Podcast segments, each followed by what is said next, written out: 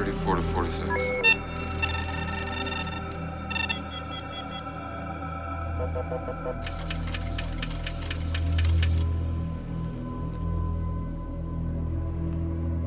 Pull back. Wait a minute. Go right. Stop. Enhance 5719. Track 45 left.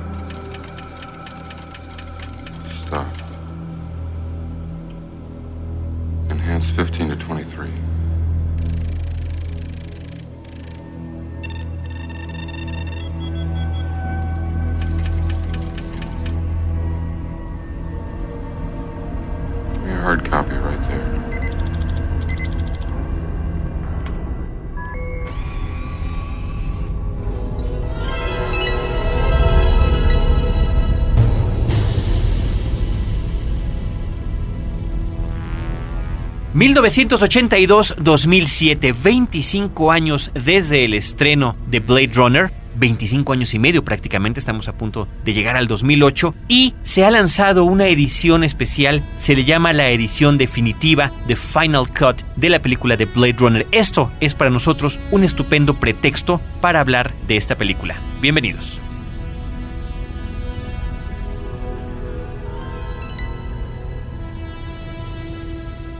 Lee cine, vive escenas. La mejor apreciación de la pantalla grande en Cinemanet. Carlos del Río y Roberto Ortiz al micrófono.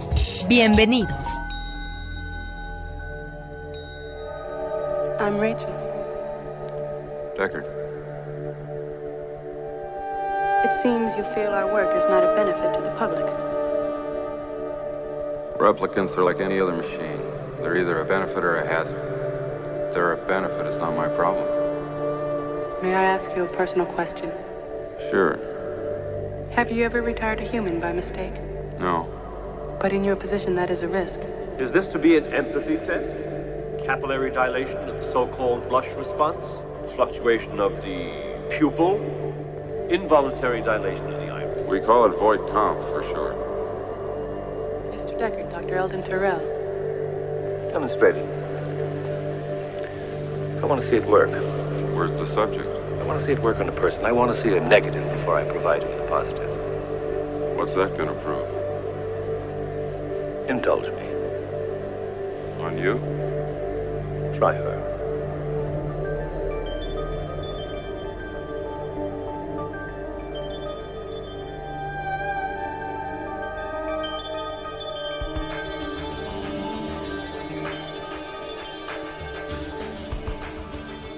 ...01800 087 2423 es el teléfono del buzón de voz de frecuencia cero. Ahí pueden dejar su recado para Cinemanet. Es un teléfono que se puede marcar de manera gratuita desde cualquier parte de la República Mexicana. 01800 087 2423. Nuestro portal principal, donde contamos con más de 10 distintos programas temáticos en podcast, es www.frecuenciacero.com.mx. Este es el de cine, Cinemanet. Yo soy Carlos del Río, bienvenidos, Roberto Ortiz. Pues una película importante para la historia del cine, específicamente para el género de la ciencia ficción. Una película que inmediatamente después eh, de su estreno se vuelve en eh, cinta de culto de un cineasta que sigue dando de qué hablar porque es uno de los que mejor manejan genéricamente la cuestión de los efectos especiales y con una narrativa impecable. A él le debemos ya, creo yo, dos obras maestras en la ciencia ficción. La otra sería Alien el octavo pasajero, cinta esta última que estaría enmarcada también dentro del cine de terror. Para acompañarnos a hablar de este tema tenemos a compañeros comunicólogos, comunicadores, ambos y sobre todo, creo que esa es la parte medular del asunto, cinéfilos. A uno de ellos ustedes lo conocen bien, es colaborador de la revista Cine Premier, Antonio Camarillo. ¿Cómo estás, Antonio? Hola Carlos, hola Roberto, ¿cómo están? Gracias como siempre por la invitación y aquí estamos con muchas ganas de platicar un rato. Iker Compean también nos está acompañando. Iker, bienvenido. Muchísimas gracias por la invitación. No solamente es lo que dije, también está trabajando en un guion y particularmente tiene un afecto especial por el cine de la década de los ochentas, lo cual desde hace algún tiempo, Antonio, habíamos quedado que sería un tema importante e interesante que comentar. Hoy nos vamos a abocar a Blade Runner. El título es para muchas personas eh, significativo de una película clave, no solamente en la ciencia ficción, sino en la cinematografía en general. Pero yo quisiera que comenzáramos platicando para aquellos que quizá no la conocen, ¿qué es Blade Runner, Antonio? Blade Runner, como ya dijo ahorita Roberto hace un momento, yo creo que si una película de culto hay en la década de los 80 es muy probablemente Blade Runner, no una película controversial en más de un sentido, controversial no únicamente por eh, las leyendas de lo problemática de su producción, que es algo que platicaremos aquí ahorita, controversial no solo por haber sido una gran apuesta en el campo de la ciencia ficción, estamos hablando justamente del boom que siguió en el género al estreno de Star Wars a finales de los años 70, ¿no? Y vamos, una apuesta que no se vio realmente realizada en la taquilla en su momento. Y repito, sin embargo, con el paso de los años, la poderosa mezcla que tiene de una historia fascinante, de una producción espectacular, un futuro distópico como nunca se había visto realmente en el cine hasta ese momento. Bueno, pues han creado una película que es tan difícil desprenderse que a, a la distancia, tantos años después, aquí estamos todavía hablando de ella, ¿no? Una película de un futuro distópico, como bien comentas. ¿Cuál es la anécdota de Blade Runner, Iker? Bueno, Blade Runner cuenta la historia de, bueno, la ciudad de Los Ángeles en el año 2019. Eh, la humanidad ya ha creado cyborgs, o como- los, bueno, replicants. Sí. Son seres humanos artificiales para realizar trabajos que nadie quiere realizar. Son seis los que han escapado y llaman a un- una especie de exterminador rastreador, que es un Blade Runner, a encontrarlos y eliminarlos en la ciudad de Los Ángeles. El Blade Runner es interpretado por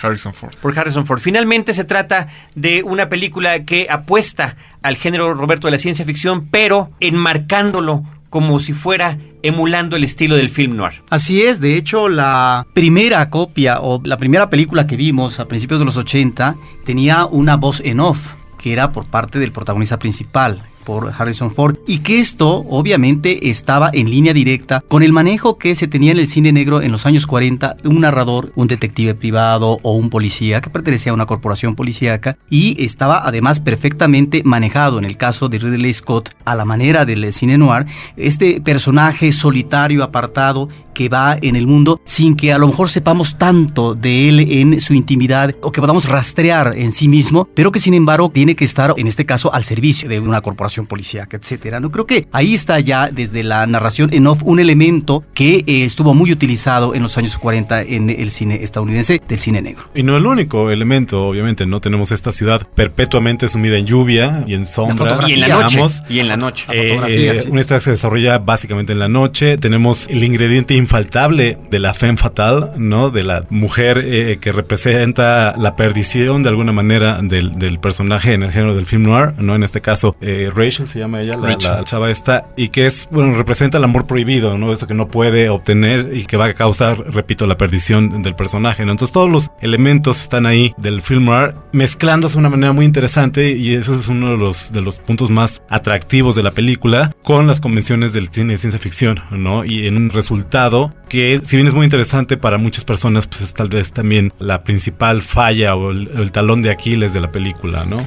Es un mundo oscuro, es un mundo sobrepoblado, es un mundo dominado por las corporaciones y finalmente la clásica historia de Frankenstein se repite, donde existe un creador, su creación y la revelación de estos, estos replicantes, estos androides que emulan a los seres humanos, ¿qué es lo que quieren? Justamente su libertad, quieren su humanidad y sobre todo no estar limitados por un periodo de cuatro años que es el que le fijan al modelo Nexus 6, que son justamente de estos seis que llegan a la Tierra, dos nos informan al principio han sido destruidos y es la labor de Descartes, el personaje de Harrison Ford, encontrar a estos cuatro personajes. Comentabas, Antonio, al esta charla, y aquí quisiera que nos echara la mano Iker con eh, la referencia de los años 80, la película falló en su estreno en cartelera. El viernes en el que se estrenó, muchísima gente la fue a ver, pero menos gente fue el sábado y menos gente fue el domingo, por muchas razones. En primer lugar, estamos hablando de un protagonista que era Harrison Ford, que venía de películas, ya había hecho Star Wars, A New Hope, o el episodio 4, Una Nueva Esperanza, ya había hecho El Imperio Contraataca y ya había hecho Los Cazadores del Arca Perdida. La gente, nada más por ver su nombre en la marquesina, esperaba una de estas películas de aventura, de ritmo veloz, simpática. Se encuentran entonces con una película de un ritmo muy pausado, de una película con connotaciones filosóficas, con este estilo de cine contemplativo de alguna manera y que se regodea además en los efectos especiales, pero no en las explosiones, sino en los escenarios, en el atractivo visual de Ridley Scott. Otras películas que se estrenaban por, por- bueno, la película más fuerte de ese año es E.T., E.T. que hablaban de un final feliz, una historia sin complejidades, no decimos que no nos gusta, sí nos Eso te habla de las antípodas, ¿verdad? Claro, De, de claro. dos directores que están en, en canales diferentes. De Venía hecho, Conan el Bárbaro, ¿qué- qué- de hecho, en realidad, The Thing, el remake de John Carpenter a la película clásica CNB de los años 50, se estrenó el mismo día que Blade Runner. y a las E.T. dos fue muy mal. E.T. el extraterrestre se, se estrenó ese año, durante muchos años, la película más taquillera, una de las más taquilleras de la historia. Y de hecho, cuentan que Alan Ladd Jr., que era productor de la película, estaba muy confiado en el estreno porque la fecha para la que se programó fue el 25 de junio de 1982 En pleno verano. en pleno verano. Y Alan Ladd eh, estaba muy confiado que dos películas que él había producido anteriormente, Star Wars, el episodio 4, el original, y Alien, el octavo pasajero, se habían estrenado en una fecha muy similar, el 25 de mayo de 1977 y 79 respectivamente. Y a la hora en que la película abre, pues abre con unos muy decepcionantes 6.15 millones de dólares. Y como bien mencionaste, pues de ahí en adelante nada más fue para abajo, ¿no? Entonces, una decepción, más de un sentido. Sí, es que en Estados Unidos estaba en recesión económica. Así es, así es. Yo me imagino, lo último que querían era meterse a ver una realidad que pintaba que todas las cosas se podían poner mucho peor de ahí en adelante, ¿no? Y ti, pues, te hacía llorar, te hacía sonreír. Te Pero hacía- salías muy campante. Además, Muy campante. No, porque los chavitos iban en bicicleta, ¿verdad? En el aire. Bueno, pero cuando tú mencionas The Thing, es una película, si consideramos el original de Howard Hawks, que se suscribe en este ambiente de la Guerra Fría, es el temor a lo otro, a lo desconocido, que finalmente tiene que ver con esta situación que se va a manejar muy bien ideológicamente en este tipo de vertientes genéricas y que por supuesto crean un clima a veces de animadversión, ¿no? Claro, efecto mediático de por medio en lo que puede ser el público potencial. Y además de que con todos estos eh, contextos de los que estamos refiriéndonos, es muy importante el que nos está comentando. Iker, porque efectivamente Reagan eh, cuando quería anunciar que había toda esta cuestión de que ya nos va a empezar a ir bien, Sí, la sí. economía va a mejorar. ¿No? Entonces, ir a ver una película que te presentaba este futuro sombrío, este Deprimente. futuro multicultural, donde de repente el inglés ya no, no es el único idioma que se habla en Estados Unidos, sino que hay otros que ya se han formado por la diversidad de gente y una fuerte influencia asiática en el este de eh, Norteamérica, cosa que hoy en día es absolutamente evidente. Si uno va, no sé, a los estudios universales, escucha uno el anuncio en inglés, escucha uno el anuncio ¿En en, español? español y escucha uno el anuncio en japonés. Por supuesto. Entonces, sí, sí tiene este asunto de estar, si bien hablando de ciencia ficción, si bien apostándole a un futuro que no necesariamente tiene que ser, porque no son proféticas las películas, pero sí sustentado y con tintes de parecer lo más real posible. Ahora, hay, hay por lo menos un aspecto en el que la perspectiva le falló a la película, si a esas marcas. vamos, ¿no? La famosa maldición de Blade Runner. Muy comentada, muy, muy comentada, ¿no? Eh, como bien mencionas, es un elemento dominante en el, el diseño artístico de la película, en esta concepción de un futuro dominado no únicamente por la tecnología, sino por el consumismo y por la preponderancia de las grandes corporaciones. Y son ubicuos en la película ciertos logotipos, ciertas marcas de compañías que en aquel momento, en ese tiempo, eran, eran fuertes, eran poderosas. Y ¿no? que Tienes- algunas hoy en día habrá gente mayoría. que ni siquiera los conoce. la mayoría han ¿No? desaparecido, ¿no? Es el caso de Panam, las, las aerolíneas, es el caso de Atari, que en su momento eran pioneros de esta revolución Del videojuego. del videojuego y de la tecnología, y que unos años después, una a una, fueron cayendo todas como patitos de feria, ¿no? Inclusive hay un anuncio de Canadá, de los zapatos Canadá, de las zapaterías Canadá de México, que en algunas fotografías de producción se ve encendido el anuncio, pero que en la toma final en la película está apagado, pero se alcanza a distinguir este letrero vertical en azul y blanco y con colores rojo de una zapatería mexicana. Hay, por ejemplo, también, como dato curioso, enfrente el edificio Bradbury, que es un edificio real en Los Ángeles, es donde vive el personaje de J.F. Sebastian. Cruzando la calle se ve el anuncio luminoso de una librería México y junto una marquesina que anuncia a los mimilocos. Que ha de ser un espectáculo, me imagino yo, fascinante para cualquier época. Para quien lo recuerde. ¿no? Ahora, lo que sí es cierto es que estamos efectivamente, no obstante estas maldiciones, como ustedes dicen, de mm, estas marcas y estas corporaciones que ya no existen, estamos ante ese mundo que tú mencionas de las corporaciones. Un mundo dominado políticamente, diríamos, en donde no vemos otra articulación de lo que podría ser gobiernos y demás, sino que es la corporación la que está determinando y que es lo que estamos eh, viendo en eh, las últimas décadas por lo que se refiere al manejo del capitalismo. En ese sentido observamos, en este deambular cotidiano de la gente, una especie de tercermundismo que ahí está conviviendo y que no le queda de otra dentro de ese mundo corporativo que está perfectamente visualizado con un diseño espectacular a través de esas edificaciones en forma de pirámides, ¿no? De la corporación Tyrell. De la corporación Tyrell. Eso, por ejemplo, me parece interesantísimo y que además esta idea que tú mencionas de Frankenstein tiene que ver con estos intereses de las compañías y demás. No estamos ante esta idea del científico que finalmente está en función de lo que puede eh, provocar, generar la ciencia y la investigación, sino que todo tiene una finalidad muy concreta en función de ciertos elementos. Creo que ahí es donde está Blade Runner aproximándonos a este tipo de contradicciones que eh, va a vivir ya el mundo contemporáneo.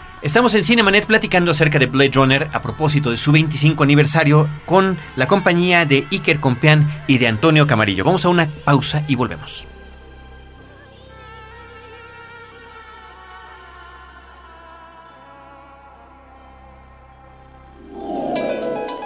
Cinemanet regresa en un instante.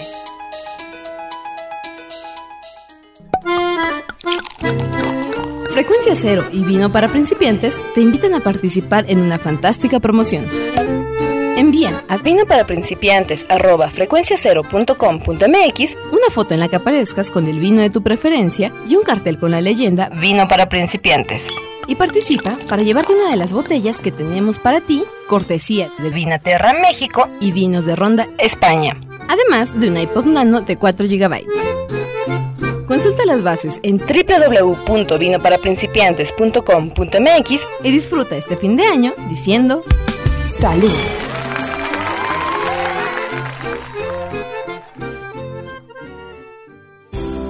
Si de familia se trata, pregúntale a Mónica. Un podcast de frecuencia cero para llevar una vida más plena y feliz. www.frecuenciacero.com.mx Historias múltiples en tiempos cortos. Cinemanet. Regresamos.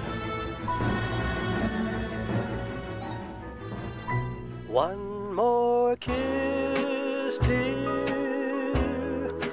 One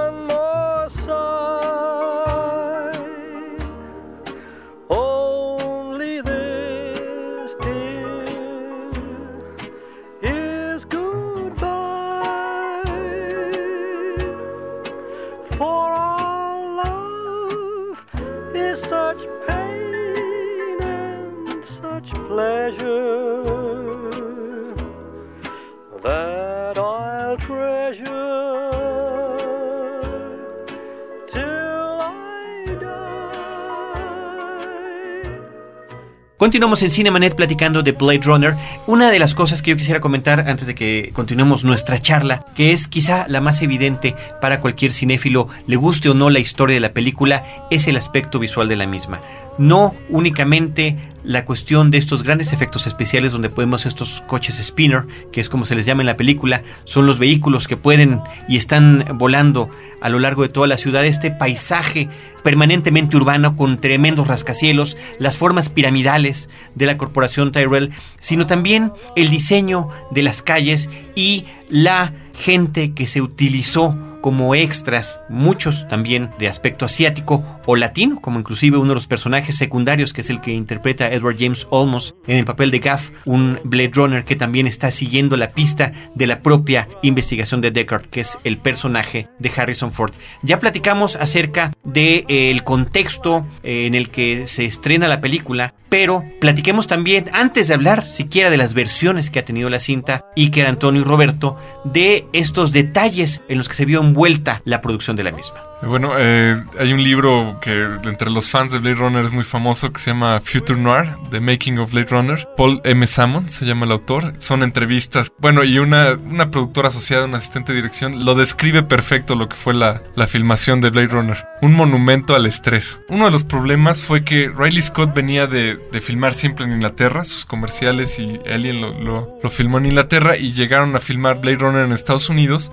Con todas estas exigencias de Riley Scott empezó como director de arte y, y, bueno, su visión creo que es donde más brilla la dirección de arte de Blade Runner es un hito en el cine. Y los Cruz gringos brincaron, ya no querían, se les hacía obsesivo. Hay una anécdota muy padre de Lawrence G. Paul, el, director de arte de Blade Runner. Cuenta que para el set de la calle de Los Ángeles, donde Rick Deckard persigue a, a, a Sora, que, se sube al taxi, es una escena, una persecución muy famosa. Él y, y su asistente de arte fueron a todos los deshuesaderos de, de, Los Ángeles a buscar, pero a todos, a todos, exhaustivamente, a buscar chatarra para vestir ese set. Están listos para enseñárselos a, Riley Scott, así, tronándose los dedos, emocionados, seguro de que lo van a sorprender. Llega Riley Scott en su Porsche, se derrapa, baja la ventanilla del conductor y se asoma fumando un puro echa cenizas en el set, dice, este es un excelente comienzo. Sube la ventanilla y se va.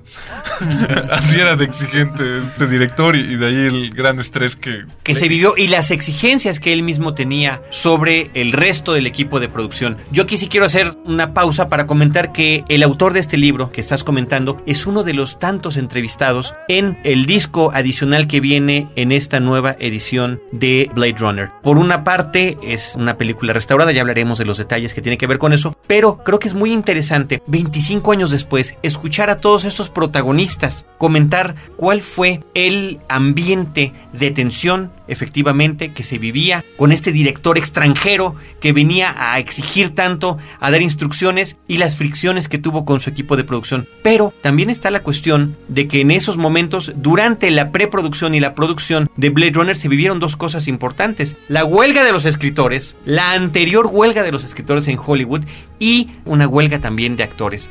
Esto influyó en algunas cosas positivamente. El hecho de que se haya parado el arranque de la producción de la película permitió que la gente que estaba decorando los sets en el lote de Warner Brothers pudiera aumentar la cantidad de detalles del vestimento, de lo que eran aparentemente los sets de calles de Nueva York que se utilizaban frecuentemente y que a través de esta visión retrofuturista en la que se utilizan los artefactos del pasado del presente de manera externa, ¿no? Son edificios donde se vela por afuera los tubos del aire acondicionado, los anuncios y las demás cuestiones de tecnología con las que están equipados. Funcionó para eso, por una parte. Aspectos negativos en los que contribuyó, bueno, un quinto replicante estaba pensado para los personajes principales y que finalmente, aunque ya estaba elegida la actriz, nunca se pudo terminar de escribir su parte y ya no quedó incluida en la película.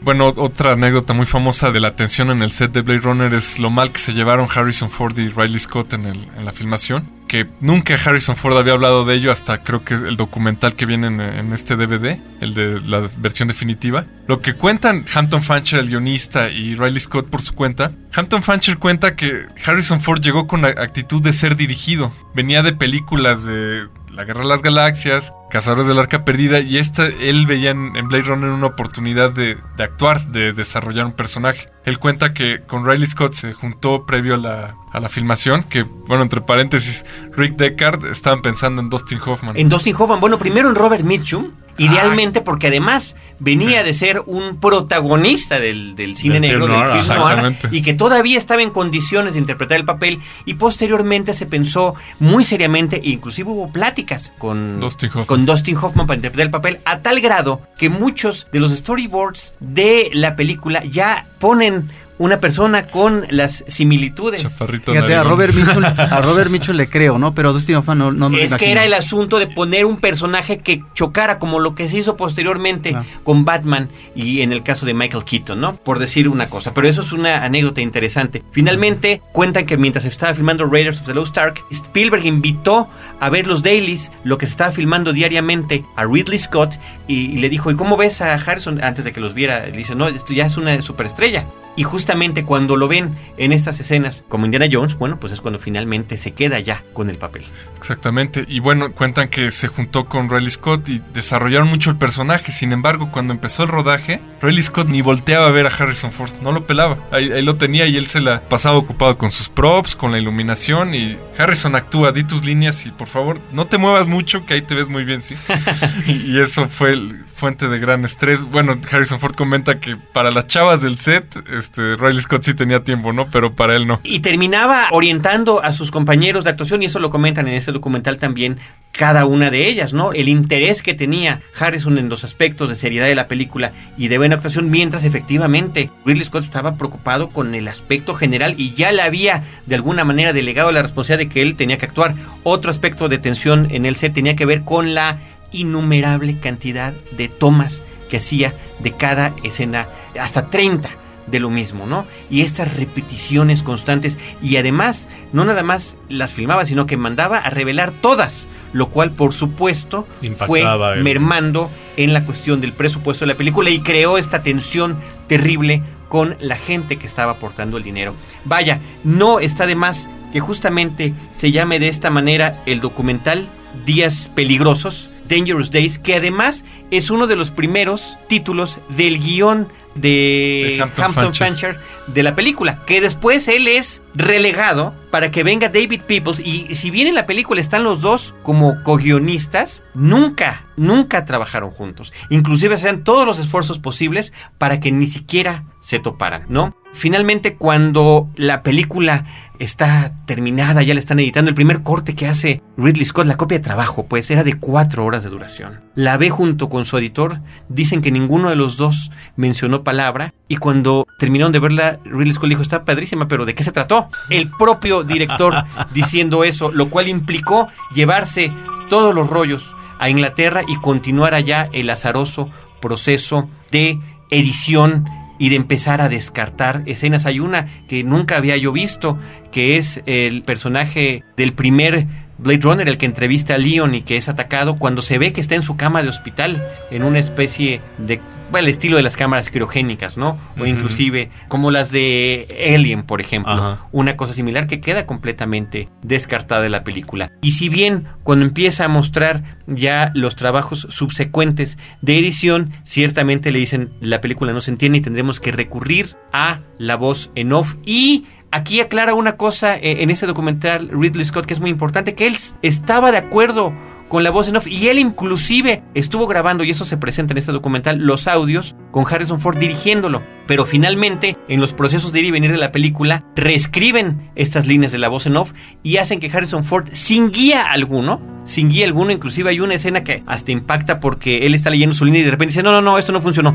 Y soy una voz de una persona, nada más dice, hombre, ¿no? Ahí. ¿Qué, qué dijiste? Que no está bien. No, no, no, señor, no, no, aquí, aquí le sigo, ¿no?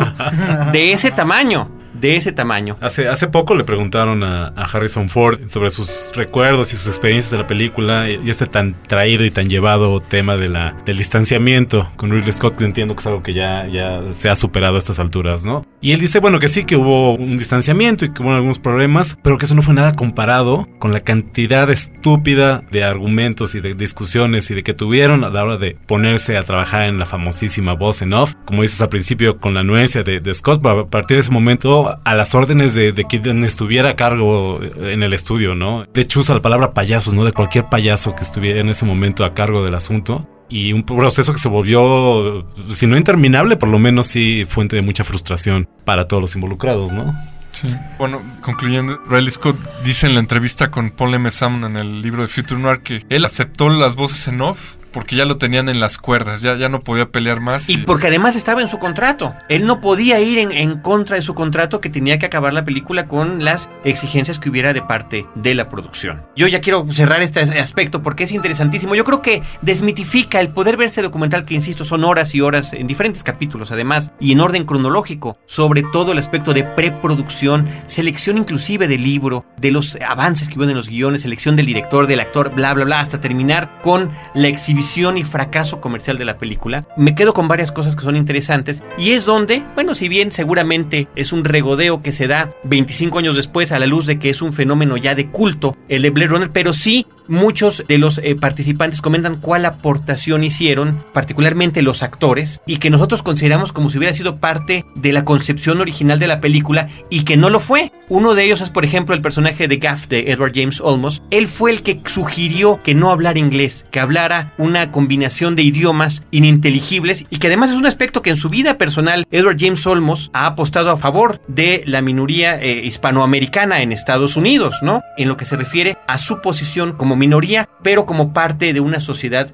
multicultural. En el caso de Daryl Hannah, que es el personaje de Pris, ella fue la que le dijo, oye, yo así estaba muy jovencita. Yo en la escuela hacía piruetas, ¿por qué no incorporo algunas de estas piruetas gimnásticas durante la pelea? Aún así, de todas formas, hubo que doblarla y todo, pero que fue una idea que ella aportó. Eh, dos, dos cosas de Rutger Hauer impresionantes, impresionantes. Una de ellas es que él estaba viendo en estos sets el salto famoso que hace persiguiendo al personaje de Harrison Ford de un edificio a otro. El, doble, el stunt que hacía la el de Harrison Ford, falló en el salto y es cuando cae y se queda agarrado de uno de los tubos. Y esa fue la escena que le gustó a Ridley y la hizo repetir varias veces cayendo así, pese a que este hombre se lastimó mucho el hombro. Pero los dobles de Rutger Hauer, que tenían que dar el salto completo porque se supone que es un, personaje más poderoso, no alcanzaban a llegar al otro lado. Y después de horas y de esfuerzos, Rutger Hauer, que siempre fue una persona que hacía ejercicio, equitación y diferentes actividades físicas, le dijo a Ridley Scott, si me acercan un poco más el edificio, yo hago el salto. Para entonces, durante esa madrugada, él ya había agarrado una paloma. La, la situación de esta paloma, que es el, con la que muere en la escena final de la película, ya la tenía en la mano y con esa da el salto. Y le dice a Ridley, oye, podemos usar la paloma porque significa la paz. Y cree, sí, sí, sí. Ridley le dijo, sí, hacemos una con la paloma y una sin la paloma.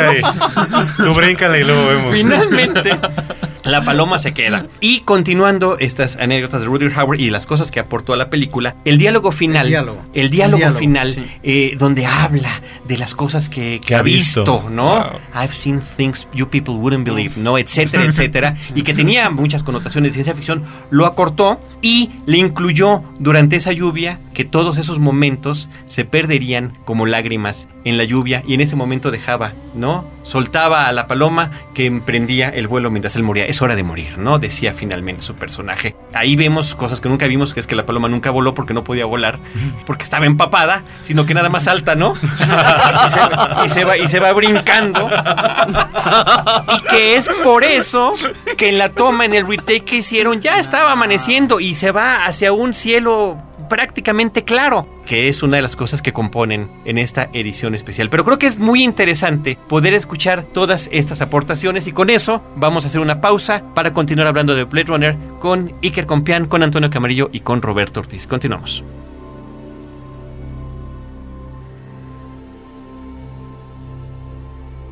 No te quedes fuera de foco. Cinemanet regresa en un instante. Ahora, diseñar y hospedar su página web será cosa de niños. En tan solo cinco pasos, hágalo usted mismo sin ser un experto en Internet. Ingrese a suempresa.com y active ahora mismo su plan. Suempresa.com, líder de web hosting en México. La nueva forma de comentar las noticias urbanas con ideas frescas. Sobreexpuesto. Un podcast de frecuencia cero. Lo que todos saben, pero no se atreven a decir. www.frecuenciacero.com.mx Fin del flashback. Estamos de regreso.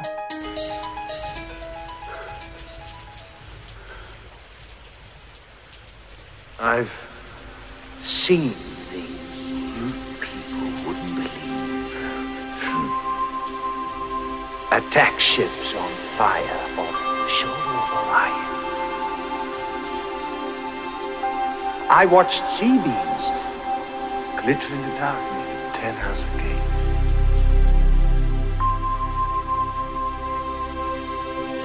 All those moments will be lost in time. Like tears.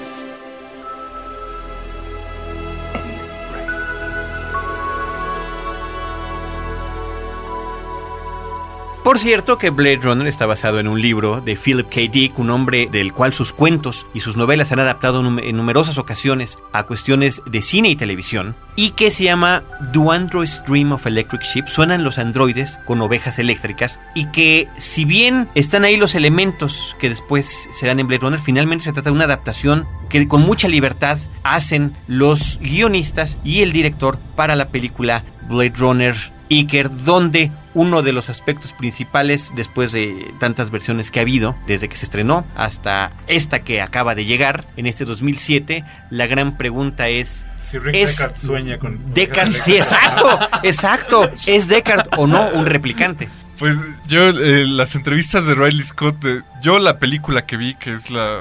Nunca ni siquiera he querido verla, que no tiene voz en off, porque, bueno, Mm. ahorita ya, ya llegaremos a eso. Pero en entrevistas de Riley Scott me enteré que Harrison Ford es un replicante y, y él comenta incluso que un día se topó la película en la, en la BBC y dijo, ahora sí, me voy a sentar a verla completa. y su comentario fue, es que es obvio que es un replicante. No puedo creer lo obvio que es que, que Harrison Ford es un replicante.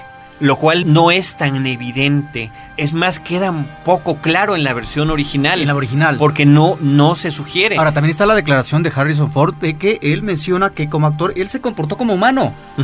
En ese lineamiento es en el que él estuvo. Ahora, ¿por qué se sigue hablando sobre esto? Esto habla en este caso también de la riqueza y de la capacidad que tiene el director para, a través de una buena historia, sugerir con sus personajes. ¿no? Claro, eh, tan solo métanse a Google y pongan Deckard replicante o no. Y Ahora, bueno, hay cuando- una serie de foros. Pero ahorita que están eh, hablando sobre lo que dijo, ¿no? El director, a final de cuentas. no es lo que diga el ¿Qué director, es lo que dice la película. importa eh, si el director dice que esto es verde, esto es azul o esto es rojo? Finalmente la película está ahí y es en función de lo que puede leer el espectador como un individual, el espectador colectivo. Cada espectador hace la película suya. Tienes toda la razón. Rápidamente hablemos antes de que aterricemos con Antonio sobre las repercusiones de lo que significa Blade Runner, del por qué se habla de estas versiones, ¿no? Ya platicábamos todos esos conflictos que hubo entre el equipo de producción y Ridley Scott, entre los productores, los inversionistas de la película y las exigencias finales que hubo. Si bien una de estas fue la inclusión de esta voz en off, otra fue la de un final más feliz, porque de repente les parecía que la gente no salía contenta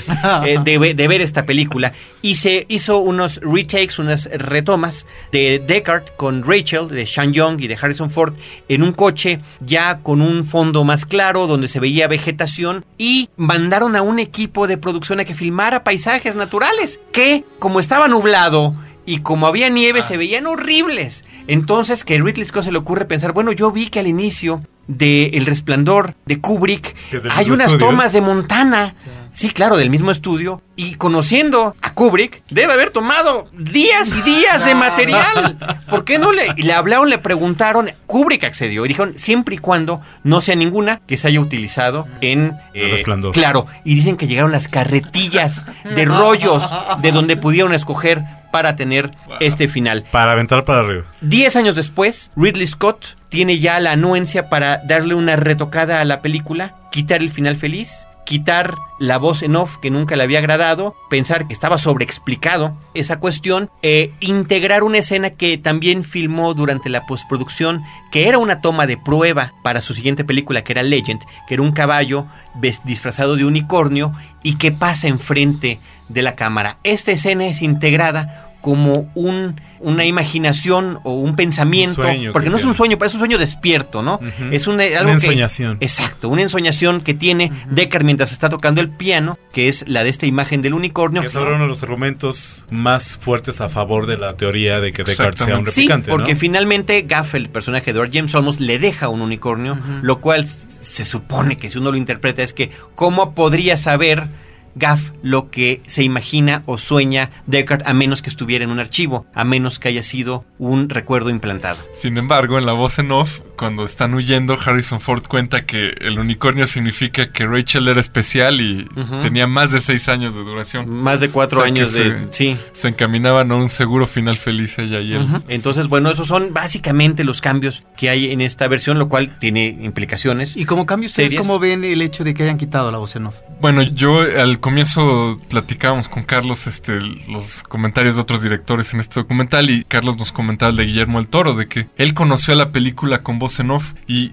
yo estoy muy de acuerdo. Creo que los directores eh, ahí sí están actuando muy de manera muy egoísta porque uno como espectador hace suya la película y crea una relación afectiva con él. Por ejemplo, cito E.T., el- la versión del director, la nueva versión retocada con unos efectos especiales que Spielberg juró que nunca lo iba a hacer. Yo no sé quién es ese mono que está ahí. E.T. no es. A E.T. yo lo conozco y sé que no es esa cosa que sale en el DVD. Uno tiene, uno tiene derecho a, a recuperar la película que recuerda no solo de niños, sino de, de antes, ¿no? Sí, no, no sé cuál quería ser él, pero a Blade Runner nos la presentó con voz en off, con Harrison Ford hablando. Y en mi opinión le da mucho color, le da mucho feeling de cine de film noir, de una película de detectives. A pesar de que la razón original para la voz en off era es que tu película no se entiende, Riley, tenemos que explicarlo. Sí, y en ese sentido es otra gran discusión, si gusta o no gusta la voz en off. Vaya, hay una versión que sale también simultáneamente en Estados Unidos con cinco discos donde vienen las diferentes versiones de la película, que por eso vale la pena recuperarla para los que sean verdaderos fanáticos. Vienen las copias tal y como se exhibió en cine originalmente con la voz en off. Viene también una copia de trabajo previa que se había presentado en festivales. Viene el corte del director y viene la edición definitiva que es una remasterización del audio, del sonido. eh, quitan unos cables que se notaban, unas sombras del equipo de producción que estaban por allí. Arreglan algún diálogo para que nos salgan bien las cuentas con los replicantes y cosas de ese tipo, algunas pequeñas escenas extendidas. Si bien el trabajo es importante lo que tiene que ver con la conservación del filme, no hay estas diferencias. Queda incluido lo del unicornio, queda incluido la falta del final feliz, pero ya no hay estas diferencias tan drásticas entre la versión original de cines del 82 y la de la que después hubo como el corte del director. 92. Del 92. Antonio, por favor. Alguien dijo alguna vez que una obra de arte, que un poema, es- esa era la cita original, que un poema nunca se termina, solo se abandona, ¿no? Este axioma lo, lo hizo suyo George Lucas al decir que una película nunca se terminaba, solamente se abandonaba, ¿no? Y eso ha, ha dado pie a, a lo que yo veo como un poco un exceso en ese, en ese sentido, ¿no? De parte de George Lucas. bastante, un bastante en el caso de Lucas. A mí me queda clarísimo que toda esta gente de la que hemos estado hablando en la última hora no tenía idea del impacto y del La trascendencia. la trascendencia que esta película iba a tener, ¿no? De- se iba a convertir definitivamente en una piedra de toque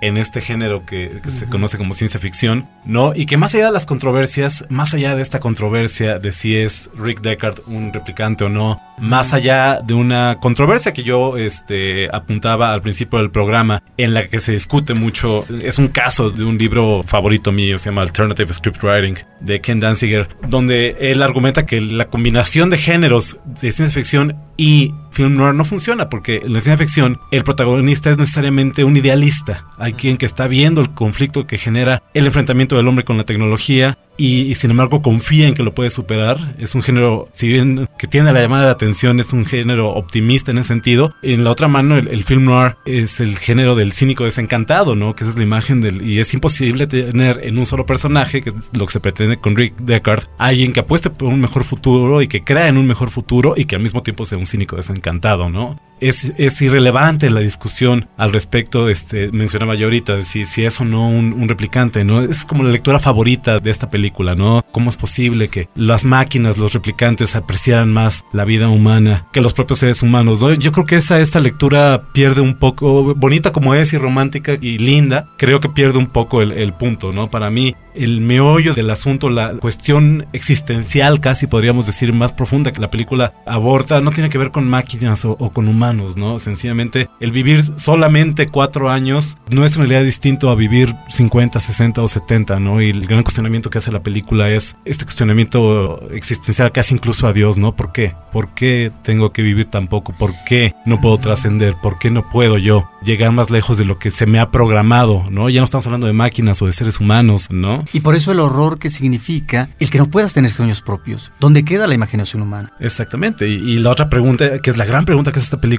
que es ¿qué es ser un ser humano? ¿No? Que, que es más que humano, que es menos que humano. Y eso es, bueno, vamos, todas estas controversias en el contexto de una gran obra de género, de una gran obra del género de ciencia ficción, un género que tenía ya antecedentes muy claros, se, se ven los antecedentes en películas como Metrópolis de Fritz Lang, obviamente. Eh, se menciona mucho una pintura de Edward Hopper que se llama Nighthawks como un una de las fuentes de inspiración visual Moebius, el, el- El- el las, artista. las revistas de heavy metal. la revista de heavy metal, por Ajá. supuesto, ¿no? Y casi creo yo podríamos hablar de una ciencia ficción con todos los elementos antes de Blade Runner y una ciencia ficción después. Absolutamente. Y aún a pesar con esos elementos después de Blade Runner, donde películas, creo que el, el- el referente más inmediato sería Matrix, ¿no? Películas como Matrix que hacen este tipo de cuestionamientos casi existenciales, que retoman esta imaginería cyberpunk Y del- y del que futuro nació sórdido, y del futuro de la distopía eh, terrible, ¿no? Este, más allá de un Brasil, más allá de un 1984, ¿no? Que son como referentes del cine de la distopía también. Y que son referentes de Blade Runner. No en balde inicia, además de estos paisajes hermosísimos, con una toma de un ojo gigante. Por ¿no? supuesto.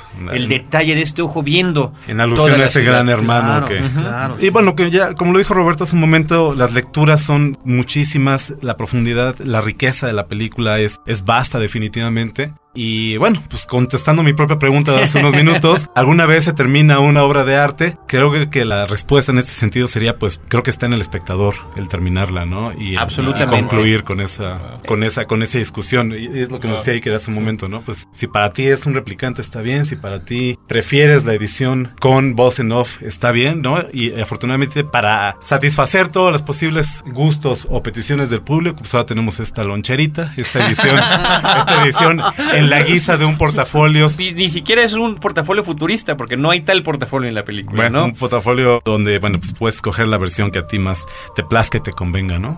Y yo quisiera abundar en ese sentido, subrayando lo que estás diciendo, comentándole al público que estos humildes comentarios que hemos hecho durante este ratito son tan solo unos cuantos de los que pueden venir a la mente después de conocer, de vivir y de revivir una película como Blade Runner. La cantidad de lecturas en el terreno de la fotografía. Vaya, ni siquiera mencionamos esta música que además hemos estado escuchando de fondo, que eh, yo siempre he dicho Vangelis y ahora resulta que en el documental el propio Ridley Scott dice Vangelis, le dio este toque tan particular a la película, filosofía, estética, moral, en fin, el asunto de los ojos, ¿no?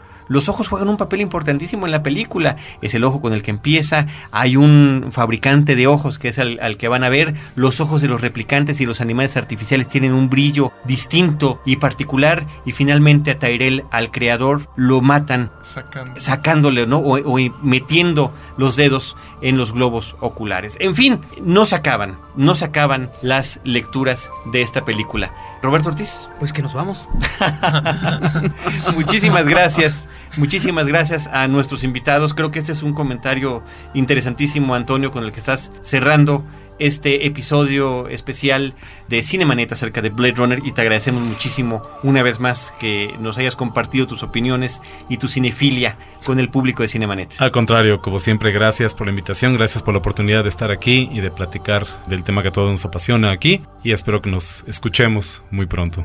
Iker Compean, muchísimas gracias también por acompañarnos. Muchas gracias por la invitación. Roberto Ortiz y un servidor Carlos del Río los esperamos cada semana dos veces en la versión en podcast en www.cinemanet.com.mx y en radio abierta en la zona metropolitana de la Ciudad de México, Horizonte 107.9 FM del Instituto Mexicano de la Radio, todos los jueves a las 10 de la noche en vivo. Este programa también, para los que no estén en esta zona geográfica, se escucha en línea, en vivo, en imer.com.mx. Hay un vínculo que dice Horizonte en línea, donde nosotros los esperamos con cine, cine y más cine.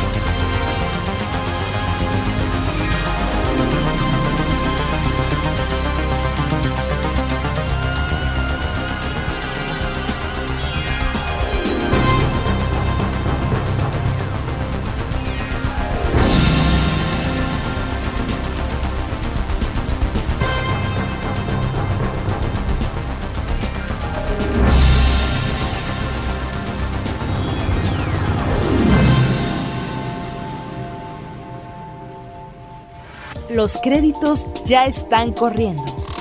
Cinemanet se despide por el momento. Más en una semana. Vive cine en Cinemanet. Frecuencia cero. Digital Entertainment Network.